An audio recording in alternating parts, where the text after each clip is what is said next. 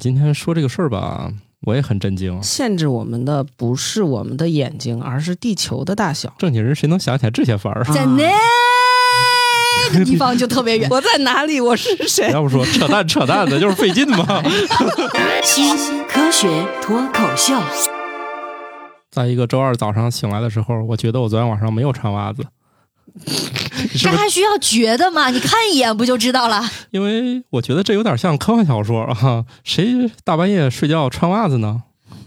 这也不是什么科幻小我听说吧上？去像心理悬疑剧。 有点像那种在宇宙里面，啊就是银河系漫游的时候要带一条毛巾，然后呃你是出门带这个袜子是吗？呃，上床时候带。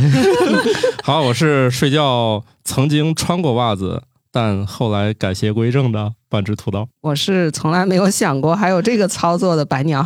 我是觉得冷的时候会套袜子的巧克力爱巧克力。大家正在收听的节目是《新科学脱口秀》，这是《生活漫游指南》的一个子栏目。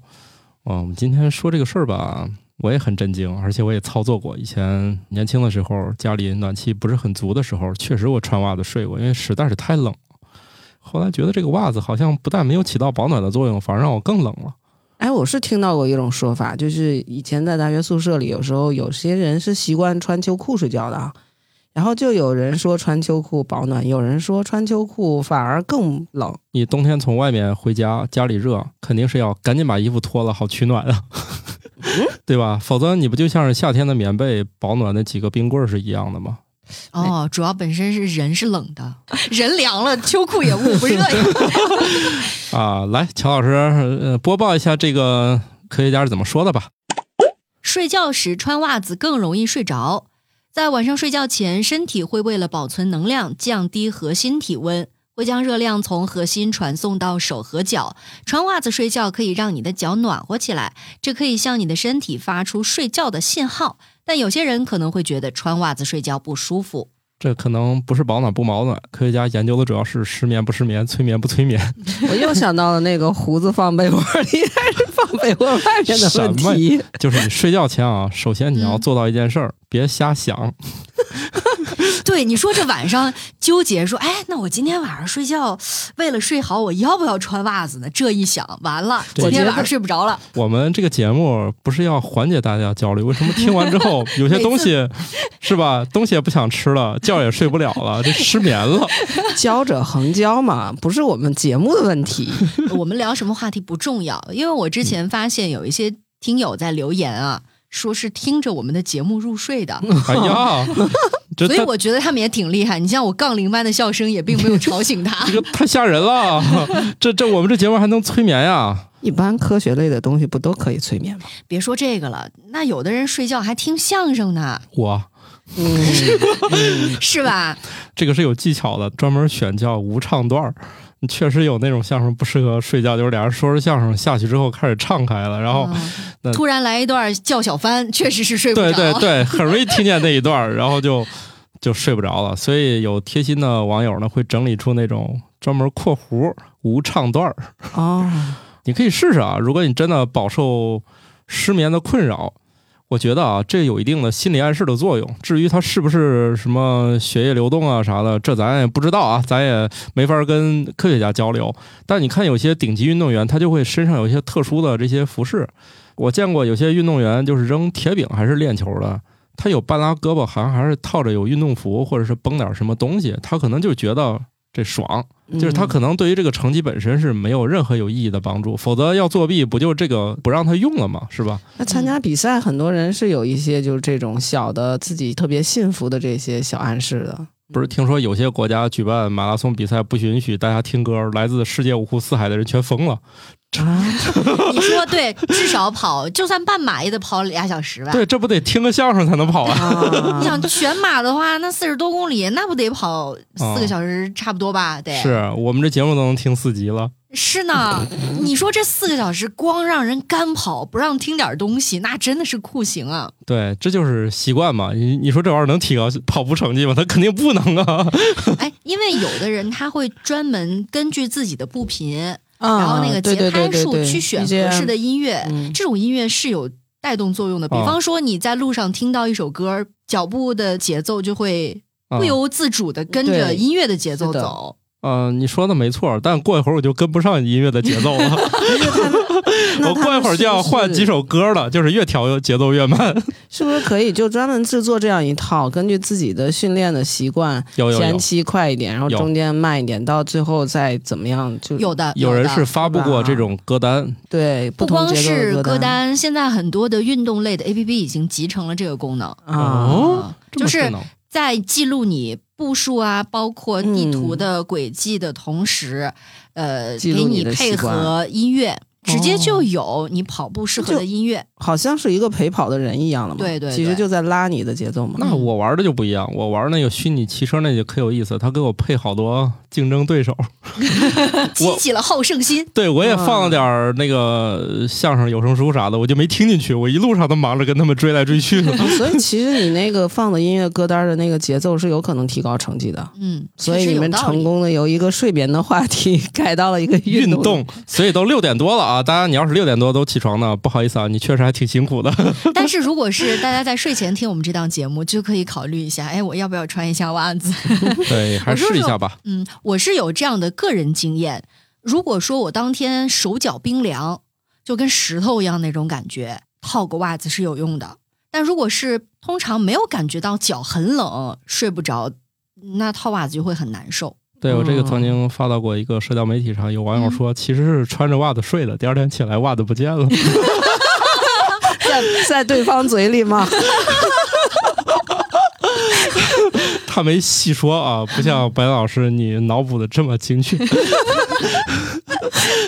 特别是如果发生在你们家，还得问是大人嘴里还是小孩嘴里。还有一种就是晚上早上起来回忆说，哎，前天晚上做梦是在吃牛蹄筋。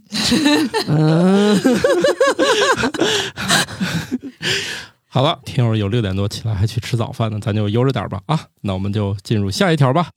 一个视力正常的人站在地面可以看到距离五公里以内的地方，超过这个距离以后，由于地球是圆的，地面就不在视线里了。海拔越高，你能看到的距离就越远。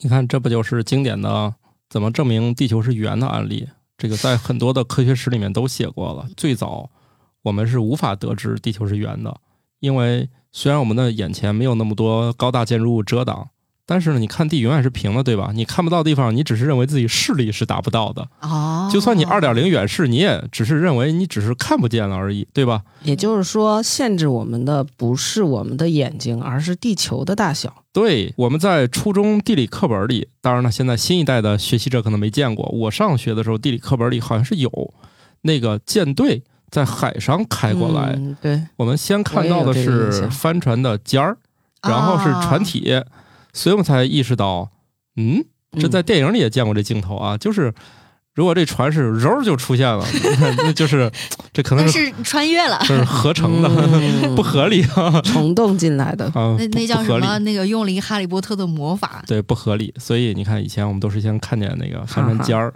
所以才发现哦，这地球不是方的啊，要不我它就是吧唧这样折过来，从不看见嗯到看见只在一刹那。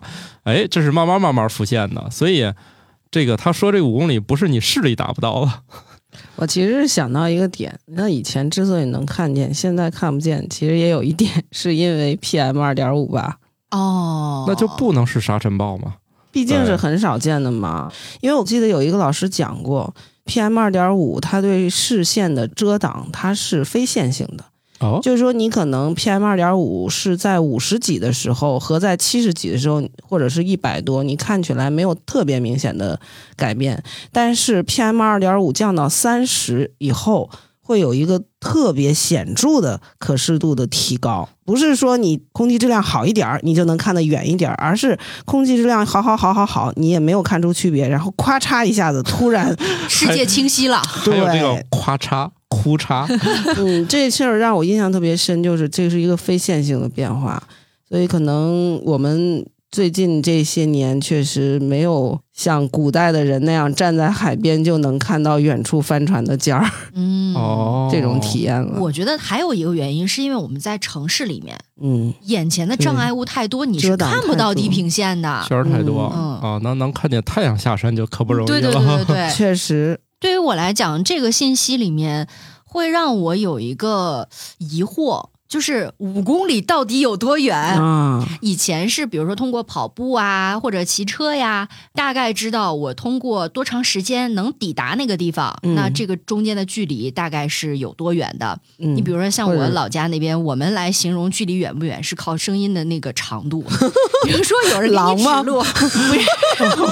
比如说现在啊，呃，你们来向我问路，啊，我给你指在那儿。就很近，嗯几步路就到了。说在那个地方就稍微有点远，啊对啊在 那个地方就特别远。哎呀这那个时那问间一下子就空间化对了。然后还有一个就是，我觉得能跟这个研究对应上的是一句俗话，叫“看山跑死马啊嗯，确实是确实是这样的。”。我们觉得五公里其实挺远的了，是不是？但是你就看那个山在你的视线里，你也感觉我好像走几步就能到。嗯，但真的，如果说你要徒步的话， 嗯，给你们说一个冷知识，你就算开上车这五公里，也得跑好几分钟，对对对，没有任何障碍，你也得跑一会儿。你在城里，嗯呃，五公里的路啊，很可能要十五分钟你才能到达，这是很正常的时间。这个也取决于你的高度啊。你像他说这个五公里还有个条件，嗯。比如说你有多高吧？哦哦，身高的问嗯对题，因为他身高提到海拔越高看得越远， 对，就是说也他，所以我这个身高的这么一点点海拔差也有对影响是吗？对你差一点儿，可能人家看四点八，你看五点二， 哎，这视力表还是不是是就一这个么测的呀？这就不用测了吧，测身高就行了。 哎，你看那视力什么五点二、五点三、五点那零我的，是那不是我就高是是考不是就这意思？啊高考岂不是亏了？所以搞半天视力跟身高成正相对呀、关。早知道不要测视力了，就好多专业都能选了。然后测视力的时候先穿了一个增高鞋是吗？啊踩一 还个高 跷，以上建议都是胡说八道啊！ 啊，登高望远啊，或者说你站在比较高的建筑物，都有助于你看得更远。而且它还有一个重要的前提，就是说你视力正常的话，那问题是很多人视力不太正常。啊就这个研究让我很吃惊的一点就是这样，就是合着它是一个几何学的一个研究结果，不是一个生物学的研究结 果，是啊吧？它也有生物学的，比如说你要晚上，它显然你的视力是受限的，因为你啊的视锥细胞就不干活了，对吧？就只能嗯就看只能看四点 二。所以到这个时候，你夜晚啊，我我回忆一下啊，比如说会在很远很远的地方，特别黑暗的地方点一点小火星，我印象中是什么实验？ 这点样狼烟呗，对什么实验？大半是夜，《封神演义》吗？呃，不是，应该是某个实验，当年通讯不好，非得在两个山头实验，就是用很微弱的这种烛光啊什么的嗯来表示、我这儿好啦，那边说我也好啦，这样其实看的也会非常远，它也是跟你多种原因吧，嗯啊，除了眼睛大家都长得不太一样以外，对，还有冷知识，每个人看见的星芒好像也不一样。哦，我有对真切的体 验，我看到过这个冷知识。呃，我其实是在眼睛做过手术之后，发现看星星那个光好像更卡通里面表现的那种十字星芒。哦 就会很突出，因为我做完手术之后看很多的那种闪光点，比如说电焊呐、或者是太阳反射到车的那个外壳上的那个反光，就会特别刺眼，而且有很多的尖尖。这个是说那个跟你那个是视网膜还是晶状体上的那个花纹路有关系吧？你说的那个冷知识，所以嗯我就是因为削过一层，嗯可能打磨过了就不太一样。哦对我刚才查了一下，漆黑的夜晚大概可以从二点四公里以外看到蜡烛的火焰。近了好多是吗？它这个条件挺苛刻，要求漆黑，现在城里也达不到了。嗯，其实你刚才一说到山头之间点火的这个段落，让我想到《指环王》电影里面有一个特别震撼人心的经典的镜头，就是刚铎和洛汗之间的山峦之上，一座座烽火次第燃起，那种嗯传递下去，会给你一种这个世界在重新连接的感觉，嗯就是人们的勇气在接力，然后共同去捍卫追求的东西。啊嗯那个镜头真的非常的震撼是，是村村通工程吗？ 烦人。 这个节目还能不能抒情一点了？就是村里刚通上网，然后从世高界通人民就 就连成了地球村。但是其实你想想，当年长城上不就是这样一种感觉对他吗？就对是对看把了它中国的呀视，觉化了以后，嗯，是的，一下是子的感觉又不一样了。那个嗯多巴胺、内啡肽一下就爆 炸了。对，然后一对想，以前我们古代点狼烟，只是想每人笑一笑，突然格局就不一样，人家也不村村只是美人笑了，只是那次美人 笑了。美人说：“不要给我甩锅。哎，有人说，我一开始也没想到看这个，就这篇文章，其实他说的是眼睛的功能上完全可以实现看到五公里以外，嗯，对就这点其实还让我挺吃惊的，就我也是是，啊人的眼睛居然这么强。嗯嗯，然后好像还有一篇文章也是说这个眼睛的能力要比高清晰度摄呃那叫照相机嗯，要强一些吧？就是它像素数还是非常高的。如果嗯非要把人眼给像素化的话，而且不光是像素的问题，还有就是形状畸变的问题。比如说上镜会胖吧，因为它会有一个放大的作用。啊，现在也是，对，到现在为止就是还是存在这个问题啊。你说那个摄像机的发展已经这么多代了，但人眼就没有。这是靠大脑计算的。所以这个文章也提到了，你的大脑也决定了你能看多远， 所以你能看多远是一个系统工程。哎，那所以接下来的一步就是 AI 要优化硬件了吗 AI 哎要优。比化方说所有事儿，呃，那个就是摄像机拍下来已经有畸变的画面、啊 a i 通过算法以后重新这输出不就是一个一一键瘦身吗？就是以后的照相机都带联网的，啊，哦就这边拍完那边脑补。哎，不是说拍月亮已经实现了吗？ 算法月亮是吧？我我没有用过，某我不某不手太某嗯某手机我不太了解这个。拍出来的一个环形山是按照当天的月相算出来的。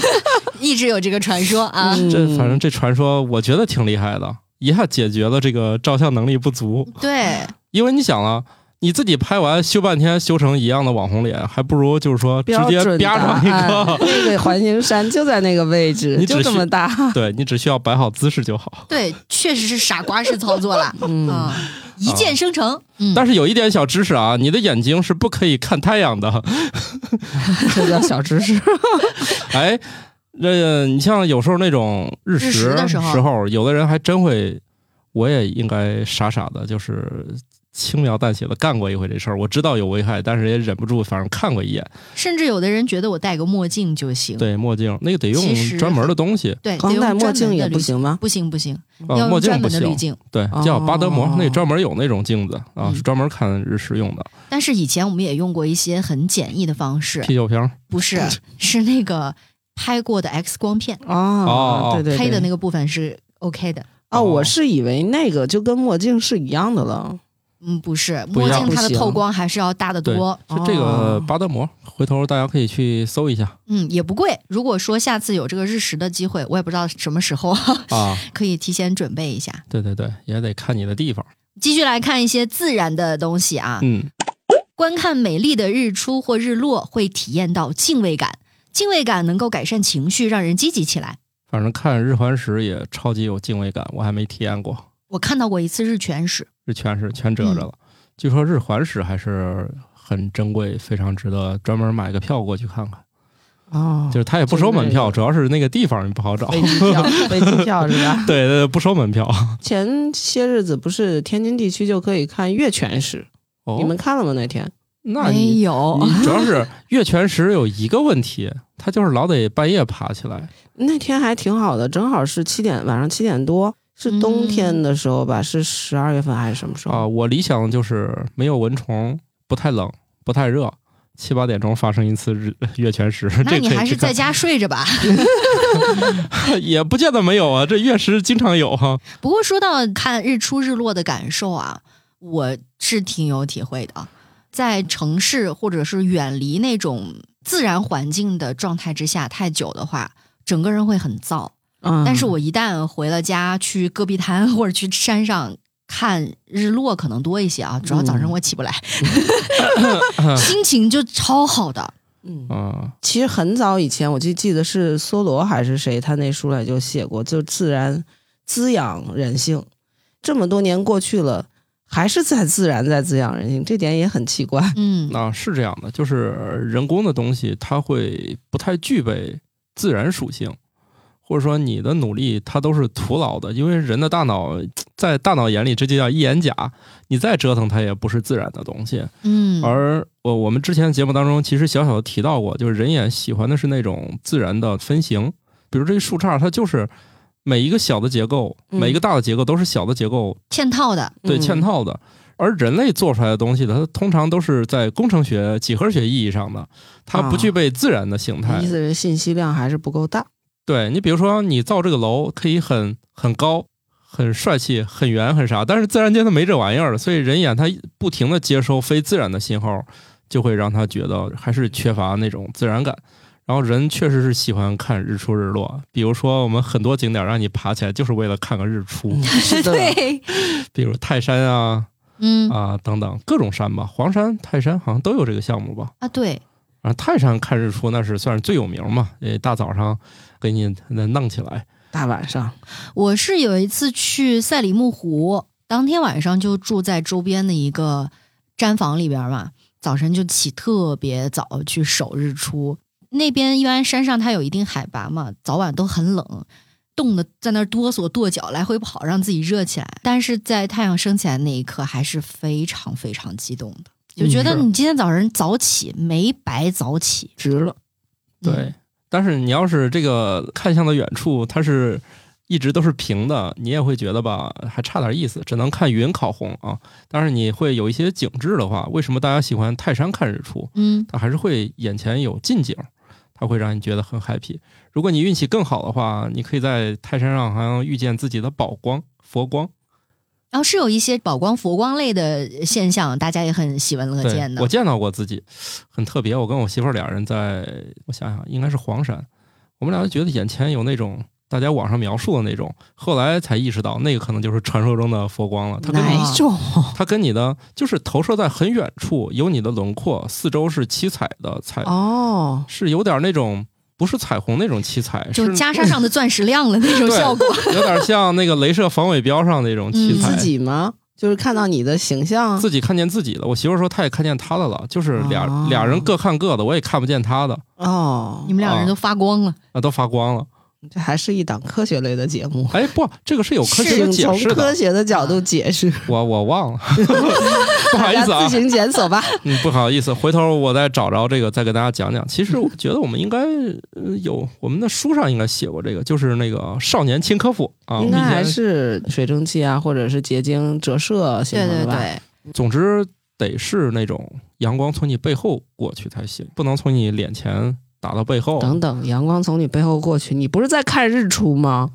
那就是嗯当时不是在看日出，那会儿不是在看日出啊，这是两码事儿啊，说串了啊。大家这个看日出的时候，就是你看完日出你就爬山转到别处去了。嗯行，明白了，还是自行检索吧。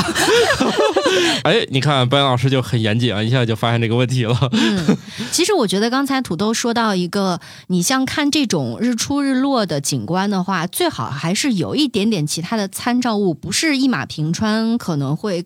呃，印象更深刻一些，我就想起来古诗有一句也很经典嘛，“大漠孤烟直，长河落日圆”，对吧？嗯，你没有那一股孤烟的话，这个大漠其实好像并不是特别值得记录，或者说印在你的脑海当中。，嗯对，嗯就它一定要有一个背景，或者说一个前景的有一点参考在变化那。里。嗯，你像我就特别喜欢在戈壁滩上看晚霞，然后最好是有那种奇奇怪怪的各种形状的云，那是最好看的。嗯嗯你像那个拍摄银河呀之类这种宇宙大全景，它通常不会只拍银河，它一定要有好的前景，就是你地上有山有人，有树枝， 哪怕不行，你有个嗯车也行。总之，它不能是一个孤立的宇宙，这样就会看起来作品是很平淡有无奇人的。的宇宙就显得更加的趣味无穷。哈， 对，但是呢，姿势可得保持住了是有点累。啊。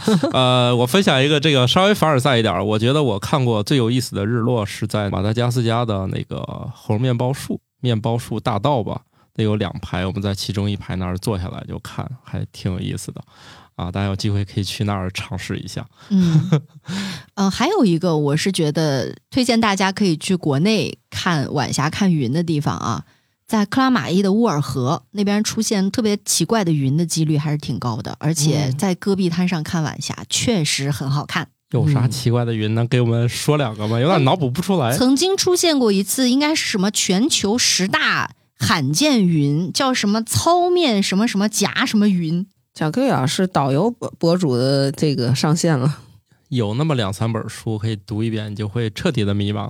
你会发现，其实这云跟云之间，在一个初学者眼里还都挺像的，但是在他们爱好者和那种气气象象学家。气象的专家里，差别还是很大的，还挺有意思的。大哎家有兴趣可以找找。我回头我要是把这个书名找到了，就发在我们的公众号里吧，就是《生活漫游指南》，看一下就对云的名字就大概有个了解了。然啊后我找到这个云的名字了，号称是当年应该是一八年吧，中国最牛的云是叫晚霞版的夹状云叠加糙面云，嗯，就是说夹状云是那种几层那个是吧？不知道。算了，算了吧。你没找到图片，那我个找到图片，但我没有办法嗯嗯形容它，我不知道它的结构。看出我们节目的严谨了吧？ 哼不懂就是不说啊。说这种云，全世界只是寥寥出现过几次，被尊为世界第一云。 物以稀为贵，这嗯这也能争个第而一且？不可停留。 我还以为是某种形状呢。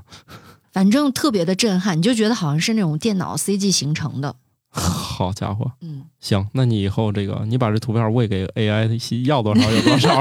那不能身临其境吗？ 对，还是那样的，就是你还是得去现场观看，会觉得嗯特别好玩。对，你说要有前景，对吧？那边正好反正是油田嘛， 背景就有一个磕头嗯哦，机，各种那个磕头机、哎啊，也很好看，对吧？对我觉得还挺好看的那个场面，就是有自然的，有人工的，然后那玩意儿还会动。哺乳动物耳朵的毛细胞数量是有限的，不能再生。人类每只耳朵里有一万六千个毛细胞，随着时间的推移，这些细胞由于感染、噪音和衰老而受损，导致听力下降。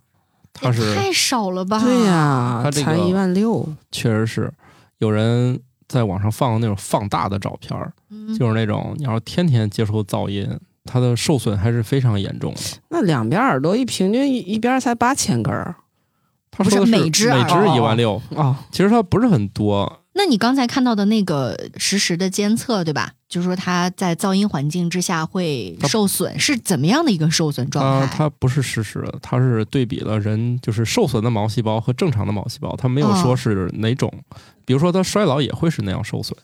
啊，你如果是那种哦就是长时间高强度噪音的话，也是受损。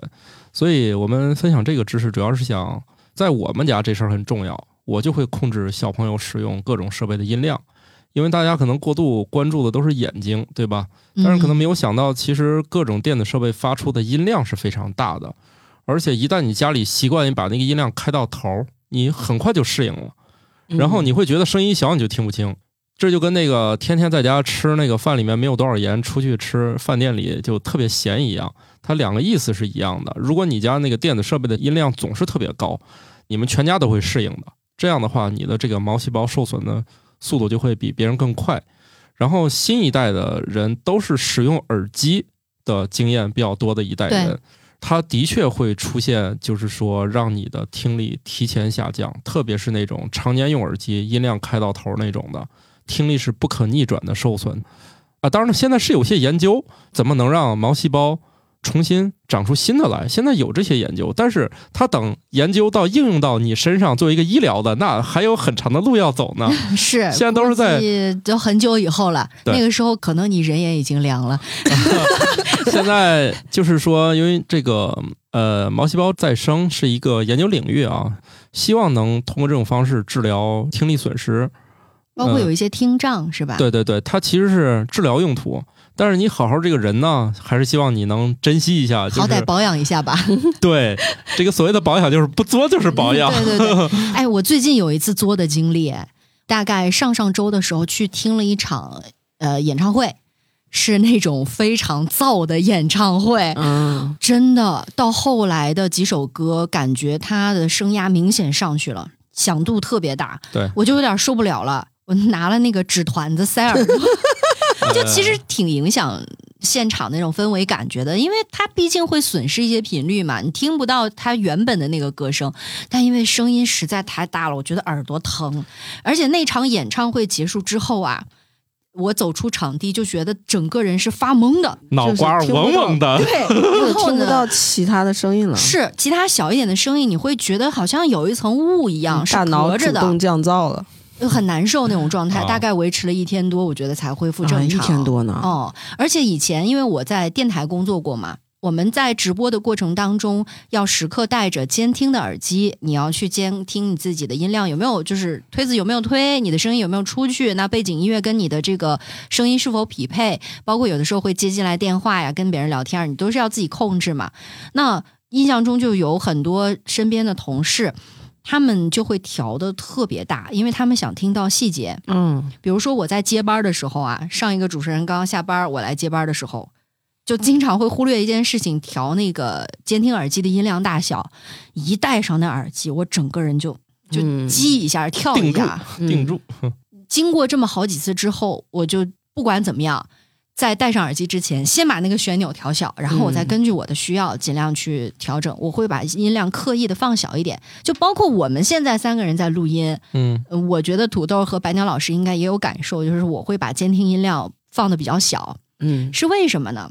还有一个原因就是监听音量如果小的话，你容易会把自己的嗓门稍微放大一点去说话，因为你嗯对老觉得哎呦对声音是不是有点小？并不是很清楚。对，这对于一些相对来说录音经验比较少的嘉宾是很有用的。然后你说是白鸟老师吗？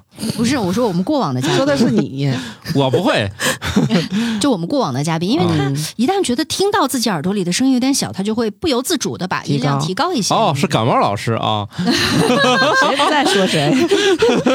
你要点的这么明显吗？啊，对对，我们节目都是这样，谁不在说谁。 我觉得这就是一个在听力上面的一个小小的应用吧。啊而且我还见过一种情况，就是听力不太好的人，他会不由自主的提高声音说话，对，然后呢，他们一家人的听力都不好，是的，因为平常说话其实就是吼 来 吼我去亲的身。体验，哦，哦，那我们家有这个现象，因特为别以闹前我们家是那个纱厂、纺织厂，那个厂啊，嗯像我们小时候就是八十年代啊，暴露一下年龄啊，在八九十年代我上小学的时候，这个厂子里面小孩是可以随便进出的 啊 啊，可以随便就走到工厂里找到妈妈吃一顿中午饭，然后要大摇大摆又出来的，门口是不管的啊。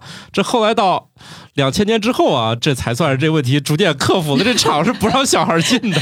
要保证安全生产啊、现在想想啊，那里面一排一排那么多机器，嗯我但凡把手伸哪个里面，嗯就我就失去劳动能力了。 当然，那快乐就在于这个，你经常可以去见厂里那些大机器啊，进去啊，所有人说话都是喊。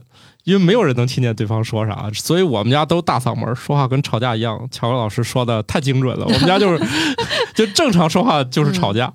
我小的时候就特别不喜欢去我一个舅爷爷家里，就是因为舅爷爷家说话都特别大声，嗯我就觉得他们像在骂人。所以有时候你有时候说这个耳聋是遗传，其实未必是遗传，可能是一种生活习惯造成的。对，啊就是有可家里能嗯面人嗓门儿太大，已经把你的毛细胞喊没了。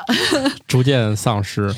啊，我这儿有一个数据，就是看一场那种音量比较大的电影，你的这个耳朵的听力需要一周左右才能恢复。它可能跟这个毛细胞有一定的关系，但也不全是，因为也知道啊，就是所有的东西都要经过大脑转移嘛。嗯，这个当中受到的这个伤害是需要一周左右来恢复，当然这可能比较模糊啊。但是我不知道是不是有没有专门的调查，是不是现在电影院里把声音调到很大，是的，是啊，它从一开始它逐渐把声压一步一步调上去也跟现在的那个片子大片儿多一些有关系。啊有关系。我就不知道他们抛掉大片儿的这个因素之外，他们有没有就是比以前高？呃，是的，是比以前高，而且每个影院之间可能标准都不太一样。我就有嗯很明显的感受，同一部电影非常喜欢的话，可能会二刷、三刷。去的时候可能选择的是不同的影院，因为影厅规格不一样啊，有的时候会换着去看一下。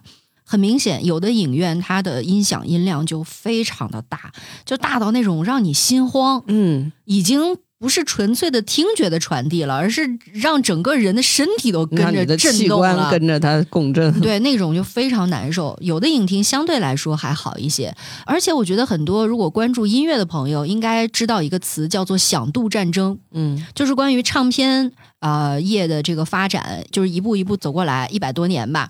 其实响度是越来越响的，尤我其就是想起在来施特劳斯那个大炮， 嗯，尤其是嗯后来数字音乐发展之后，那响度因为控制都是软件来模拟的嘛，嗯随便弄。对，它的音量就会越来越大，抓人的这个耳朵，抓人的注意力。因为嗯同时几首歌的话，那那音量大的那个绝对是最吸引人的。嗯所以后来大家把唱片的声音音量就做得越来越大。像现在呢，其实呃，世界上是有一些关于响度的标准的，嗯，它有一个数据标准。国内的话，好像我印象当中没有一个特别标准的规定，只是说前几年，呃，一四年还是哪一年，就是现在叫中央广播电视总台，当时还是中央电视台，他们出了一个内部的工作规范，是有关于响度输出的标准的。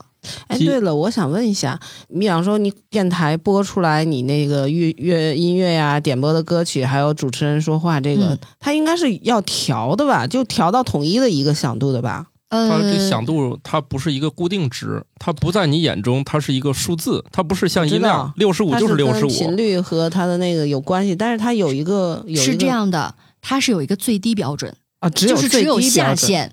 上限因为声音太响的话可能会爆嘛，嗯所以它的电平表呢是有一个区间的，你要嗯保持尽量保持在这个合适的区间之内。如果太低的话，它就会默认你这个输出没有达到这个输出标准，有可能会判定你为控播，那就属于事故了哦。事故。哦所以一定要保持一个基准音量之上，然后呢，不能过爆，就是那个嗯可能音量条从下可能是绿的，往上是红的，你不能嗯到那个红的一直那样冲。那比方说点播歌曲啊，或者是直接播歌曲的时候，嗯那两首歌本身先天它就不一样，对，它所以技术有一的个手，段去控制吗？有人手的手段。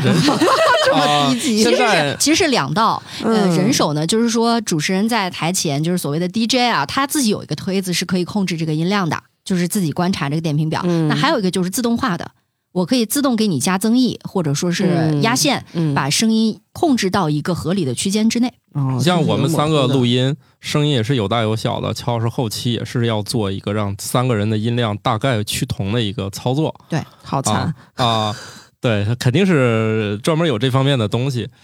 那最后吧，我分享一个我在看电影的习惯，我都会戴那个降噪耳机，或者是那个塞到耳朵里那个东西，耳耳塞对，就是那个先揉很细塞进去，它把耳朵填满的那个那个东就西叫耳塞，嗯，啊，耳塞不是容易跟那个耳机 混为一谈吗？哦，对，就入耳式哦耳机，嗯，海绵耳塞海绵耳塞。对，海绵那个降噪的，它是被动降噪。你看电影的时候带个那玩意啊，儿去，真去高频的声音和低频声音滤过滤的效果是不一样的呀。没关系，我就土豆是去看个热闹， 我 啊，我就是主要为了睡觉是吧？我取决于就是票价多少。比如说，我要是去看那个一百多块钱一张票的，我是不会戴那些耳机的。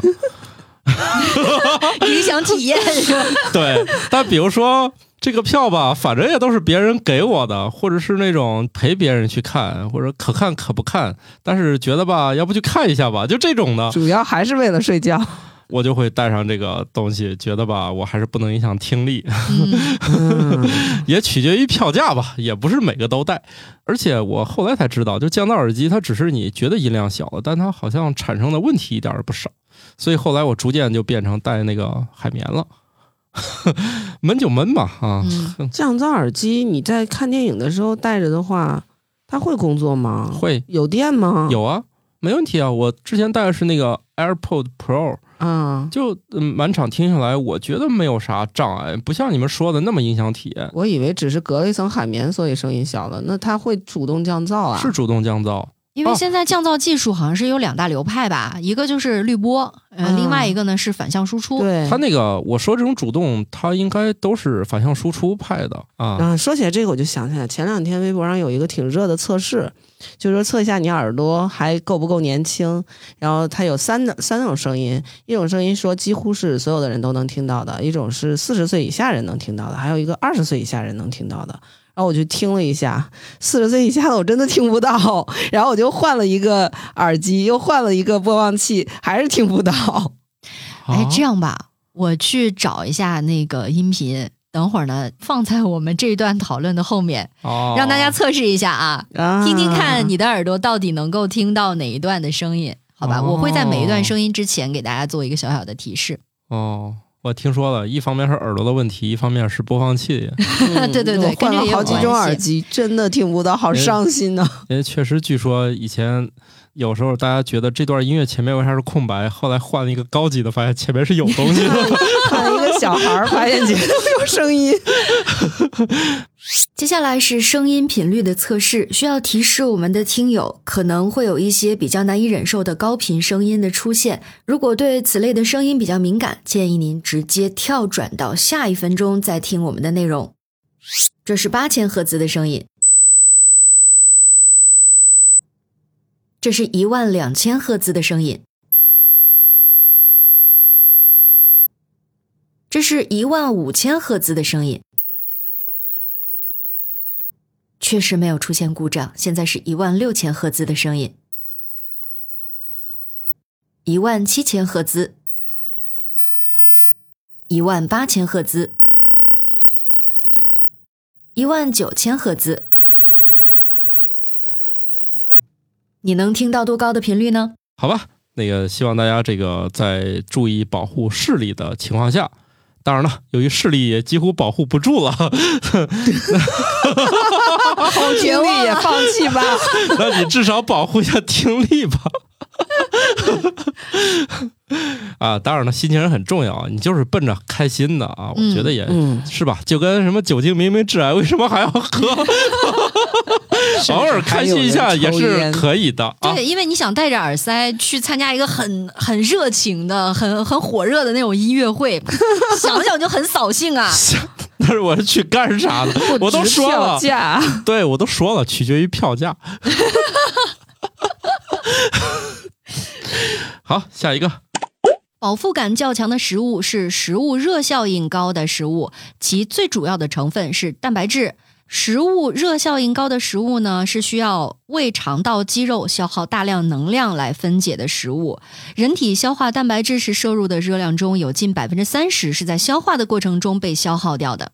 嗯，嗯，吃吃也肉白吃，吃肉，吃完百分之三十都因为消化给消耗了，这算嘛呢？对，就是费劲嘛，就是扯蛋白质扯扯费劲嘛，要不说扯蛋扯蛋的，就是费劲嘛。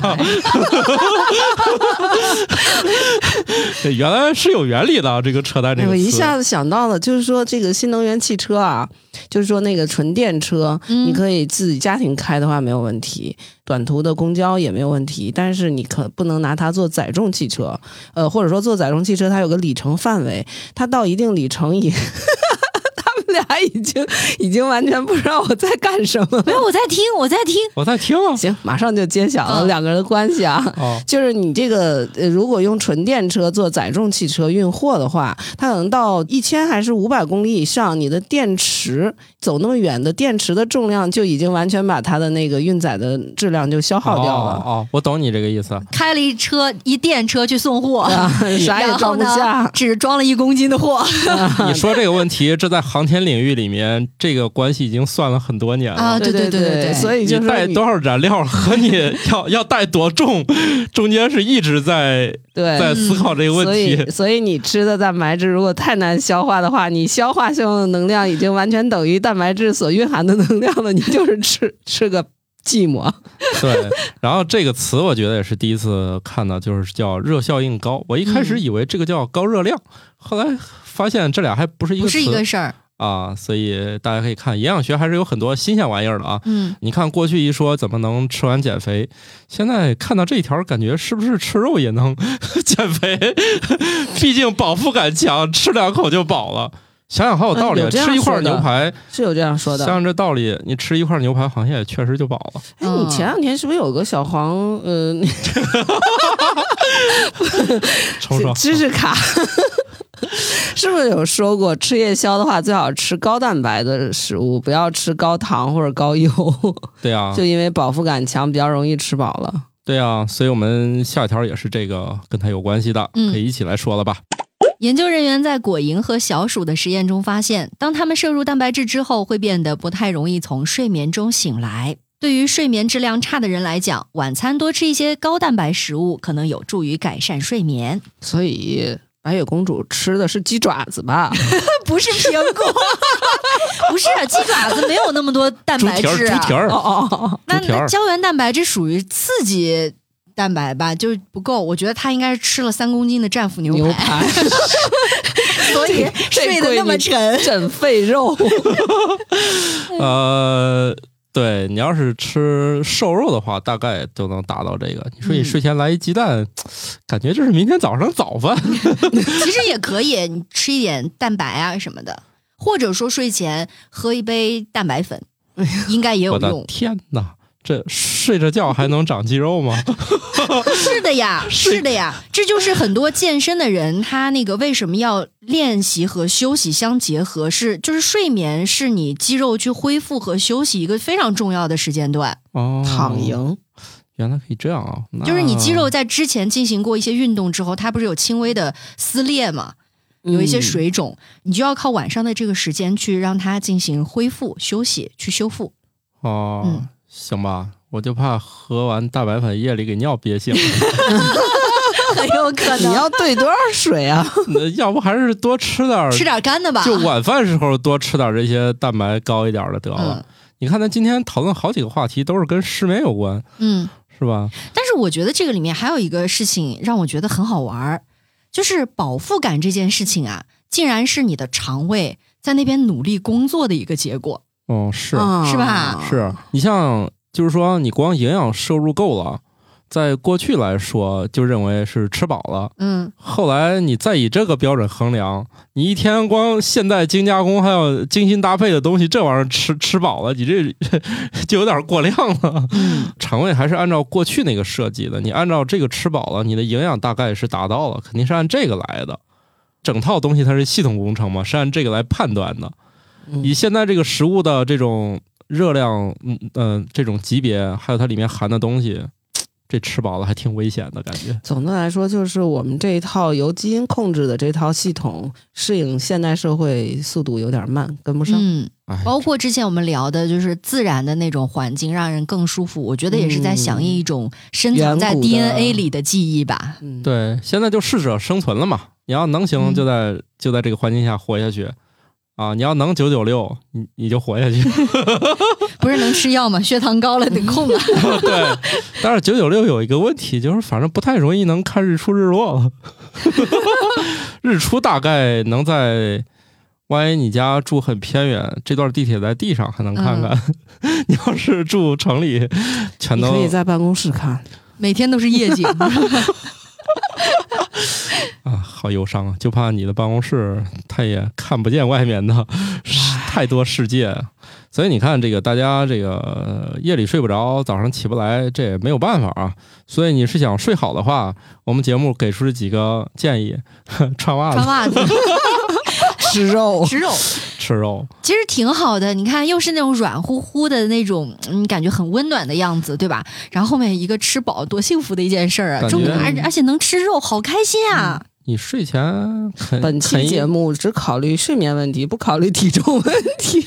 对你像睡前来一烤猪蹄儿，感觉好像也都达到了。不是，重点是它让你吃的是蛋白质，你不要同时摄入那么多的油脂 啊。哎，还是只能靠蛋白瘦肉是是是吃五花肉就达不到这对效啊果，了。你要吃瘦肉或者是吃鸡蛋这种相对来说你蛋白质的比例很高的食物，嗯那比较有效果嘛，你也不会很胖。说你万一说得又吃的焦是虑什么了那种红烧肉啊，哎呀妈，你睡前吃红烧肉啊？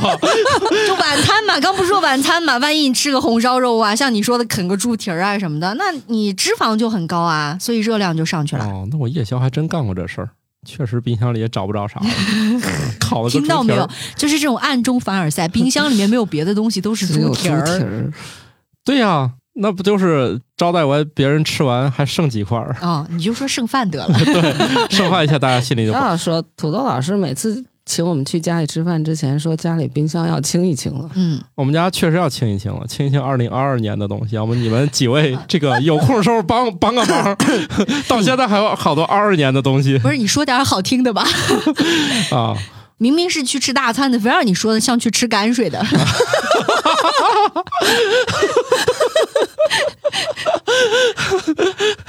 好吧，呃，我我可以讲讲他们这个实验怎么做的。我觉得啊，嗯大家可以相信一下这个实验啊，毕嗯竟我觉得他们对果蝇那个实验还是一种相对来说还人道一点儿。他们给小鼠喂完之后， 给他们放在一平台上震动，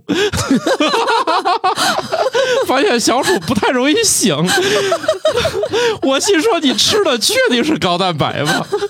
你吃的那个东西难道不叫安眠药吗？就是类似于我突然想到一个脱口秀演员，他讲的自己曾经在海上，就是亚丁湾出航，他是个海军的厨子， 炊事兵，说描述海上的生活嘛。一般我们听歌都是海浪轻轻的摇，他说不是，真正的海上是你晚上睡觉，他把你踹醒。 就我觉得现在科学家对小鼠干的事情就是这个，在海上踹醒 是士兵的这种感觉不。是你们想想那，就是一般用那种摇床嘛，嗯一个大平板，然后上头摇， 然后一窝一一堆小老鼠， 绵绵绵的、白白的，然后往那儿咣咣 咣， 而且关键是就是这意 然思后晃着吧，晃着，个别醒来就很懵，是不是？ 我在哪里？我是谁？就是吃饱以后明明该睡了，为啥把我给弄醒了？哎，你们说的这个场景让我想到了古早之前有一种减肥手段，啊，对对对，就是不靠你自己动，嗯是那种震动 机，你站到上面它震 你。你这个玩意儿嗯两年前还有卖的， 去逛商场全是那个，就是一大堆人从少年到老年都站在一个会左右以某种频率左右晃的一个机器上，嗯场面特别震撼。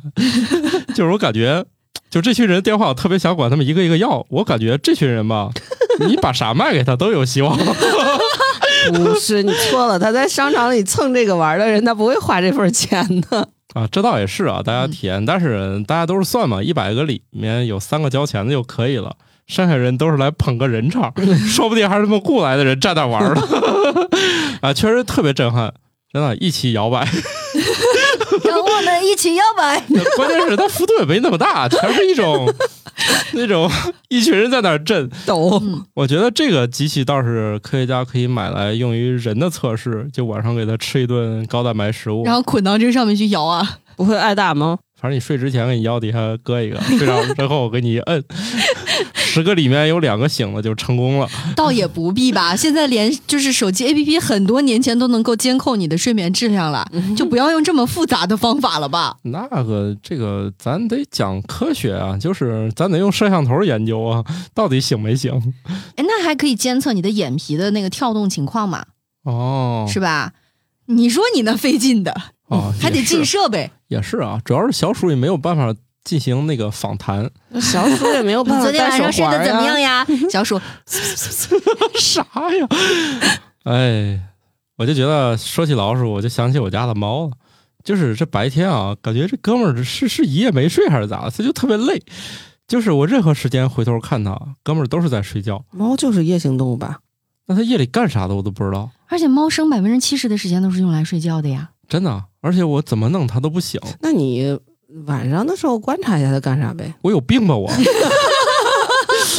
我你就咱不这要期怪你自己这个问题问的问的没有答案了吗？ 咱这期聊了半天都是怎么解决失眠，好家伙，我好奇心没那么强，他夜里不把我弄醒就行了， 我管他夜里干啥的，反正就是看起来他挺累的。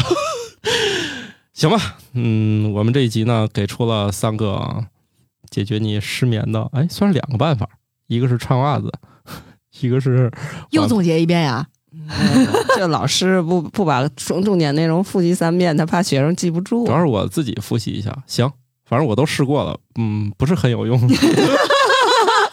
听那了你个多余寂说寞想，那但是我发在社交媒体上的讨论看，至少有有那么零星几个人说，你说这真对，我已经这么执行了好多年了。嗯， 我又想起来白鸟老师说过的那句话：人的个体差异比物种之间的差异还要大，你说不定对别人有用呢。嗯，对对，反正你开心就好，你拿去试试吧。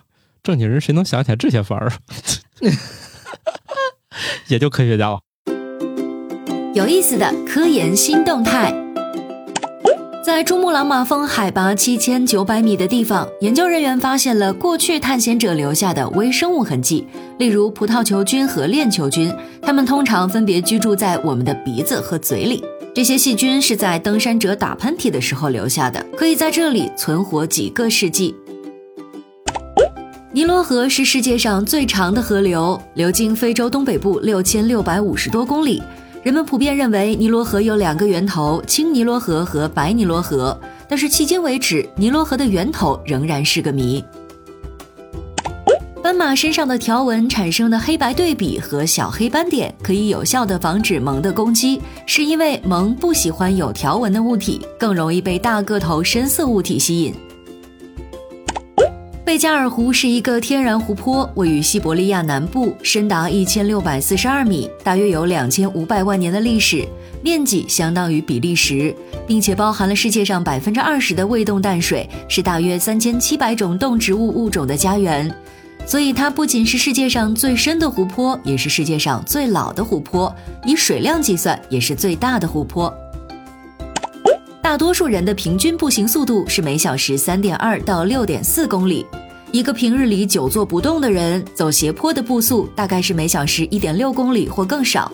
而一个高大的运动员，由于步幅更大，会比很多人步速高。好的，那我们节目就到这儿吧。祝大家睡得好，吃得好，行，这大早上说晚上的事儿，行吧，拜拜。拜拜。拜拜。新科学脱口秀由生活漫游指南制作播出，节目依然在进化，欢迎提出您的建议，请在微信添加好友，搜索小助手“生活漫游指南”的拼音全拼，加入听友群，用脱缰的快乐和天南海北的朋友们漫游吧。